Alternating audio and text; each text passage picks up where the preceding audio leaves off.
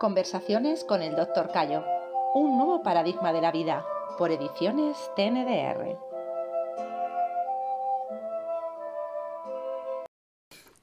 En esta primera etapa me llama mucho la atención eh, el hecho de que con tan solo 15 años ya has tenido dos experiencias cercanas a la muerte. Eh, esta sensación de saber que te puedes morir, ¿qué despierta en ti? ¿Qué despierta en un chaval de, 15 años? Eh, ¿Es relevante en, tu, en la búsqueda de algo más, en tu búsqueda de algo más? Comentas además que estas experiencias, lejos de ser un trauma, fueron una virtud. ¿Podrías explicar un poquito? Sí, sí, esto es una interesante reflexión. Eh, digamos, la primera experiencia de la muerte fue con ocho años. Es decir, con ocho años eh, estaba paralítico en la cama por una reacción alérgica. Tenía un proceso de fibras reumáticas, puesto que mi alimentación era desastrosa. Acabé con fibras reumáticas y unas cifras elevadísimas.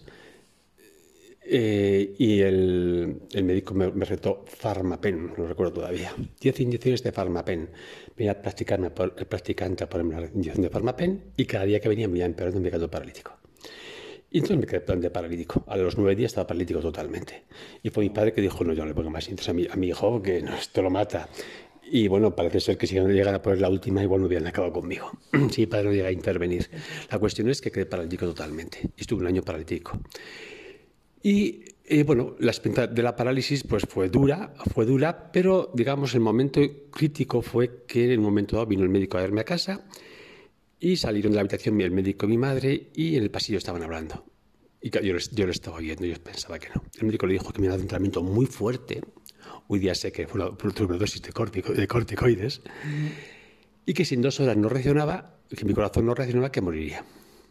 Y entonces yo les oí, y entonces yo sabía que tenía dos horas y recuerdo ese momento tan brutal que, por un lado, con un niño con ocho años, yo decía, yo me acuerdo que sentía que no me importaba morir. Lo único que me angustiaba era la idea de estar bajo tierra. Eso era como si estaba con una, con con una losa, ¿no? Yo decía, va, pero si estoy muerto no me importa, pero me angustiaba. Entonces eso fue una experiencia fuerte. Y la segunda experiencia a punto de la muerte fue cuando estuve un año en un sanatorio y allí, claro, tuve nueve meses en el sanatorio.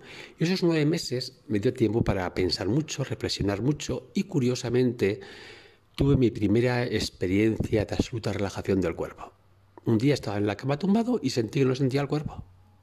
Y fue una experiencia maravillosa. A veces hoy día la gente, cuando a una persona le pasa algo, pues una enfermedad o un problema, pensamos que es una desgracia, pobrecito.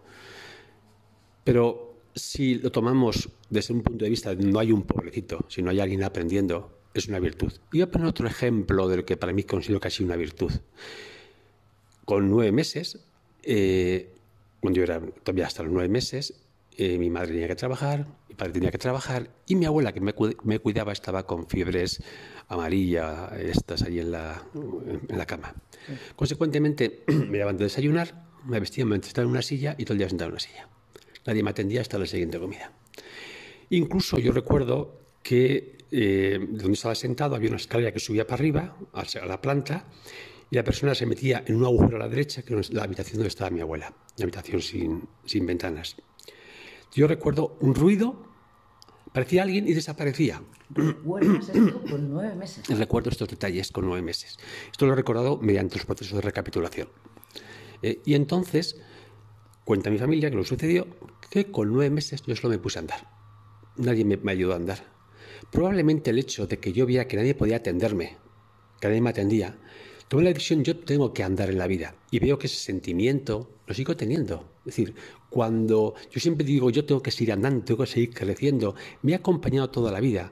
Probablemente esa experiencia de que pobre niño no le pueden atender, pensaría la gente, para mí fue una virtud. Pero me creó un impulso de yo tengo que seguir andando solo o como sea, pero tengo que avanzar y tengo que, seguir creciendo. Ese impulso de yo ser siempre andar solo hacia adelante ha sido fundamental en mi evolución y mi aprendizaje, toda la existencia. Así que cuando decimos dos experiencias cerca de la muerte, fíjate de niño, pobrecito, estuvo allí, nadie le podía atender, para mí eso ha sido elementos fundamentales en la existencia para ser quien soy, hoy día. Pero eso esa tendencia de que a un niño que hay que cuidarle, que no le pase nada, que no sufra nada, creo que es una exageración. A un niño debes, debes someterse a pequeñas pruebas de aprendizaje para que él aprenda a autosuperarse. Hombre, no que se traumatice, pero sí que se autosupere.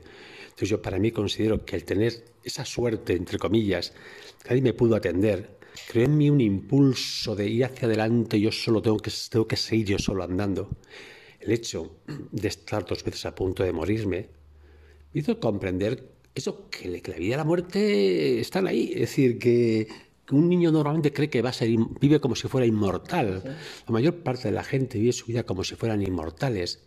Yo he vivido en mi propia energía de que eso no es así, de que la muerte puede llegar en cualquier momento. Por lo tanto, no tenemos tiempo tonto que perder, ni vida tonta que dejar de vivir. Por, eso tenemos que intentar vivir. A veces nos parece que la muerte le llega al vecino, que el cáncer le llega al vecino, que los accidentes de coche lo tiene el vecino.